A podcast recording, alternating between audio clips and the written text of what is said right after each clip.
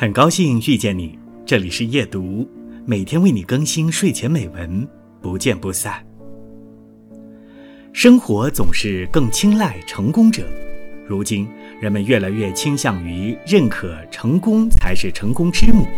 心态不佳的阳光型抑郁症患者，几乎都深信“好的愈好，坏的愈坏”的马太效应，最后在各种不顺遂当中，忽略了客观因素。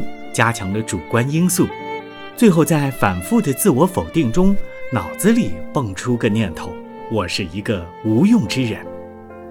一个健康的人，一定是一个能正确评价自我的人。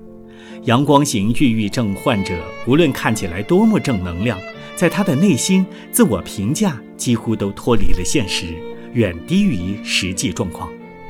一个健康的人，一定是懂得发出情绪信号的人。不是说拒绝和反对，就是情商低；相反，失去原则的逢迎他人，表达出与内心相反的情绪，才是无法掌控情绪的人。